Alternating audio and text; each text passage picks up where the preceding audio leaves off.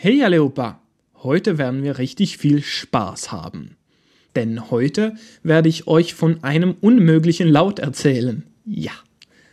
Es nennt sich Retroflex und bedeutet zurückbiegen. Das, was sich hier zurückbiegt, ist die Zunge. Sie schlägt gegen den vorderen Gaumen bzw. Zahndamm. Diese retroflexen Laute entstehen im Schwedischen, wenn R auf D, L, N, T oder S trifft. Dann gehen diese beiden individuellen Laute eine Verbindung ein. Das R beeinflusst also lautlich den folgenden Konsonanten und die Zunge drückt sich an den Gaumen. Ich werde euch ein Beispiel mit dem üblichen Laut vorlesen und direkt danach ein Beispiel mit dem retroflexen Laut. Los geht's. Mörda. Mörda. Nochmal. Mörda. Mörda. Hört ihr den Unterschied?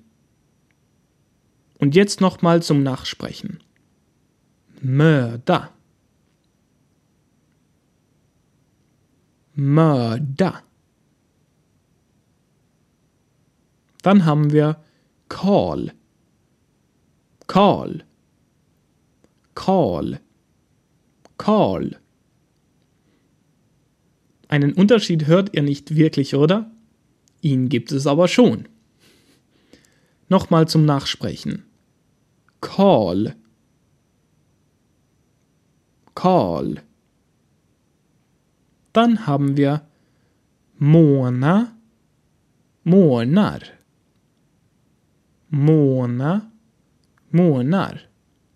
Also R plus N.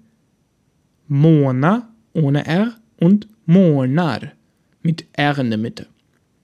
Und nochmal zum Nachsprechen. Mona. Månar.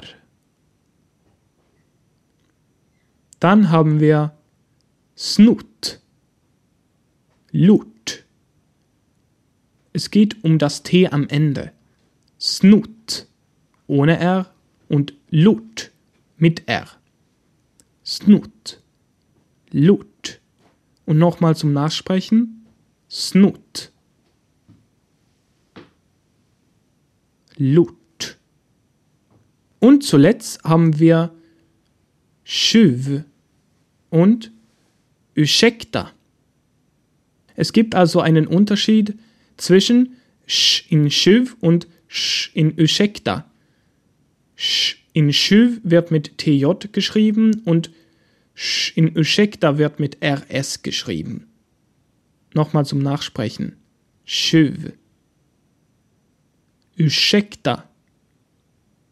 So, jetzt ist zu Ende. Ende Gelände. Tschüss. Schau mal bei sprichmalschwedisch.com vorbei für zusätzliches und interaktives Material für diese Lektion, Videos und weitere nützliche Hilfsmittel, um Schwedisch zu lernen und werde ein Teil der Sprich mal Schwedisch Community.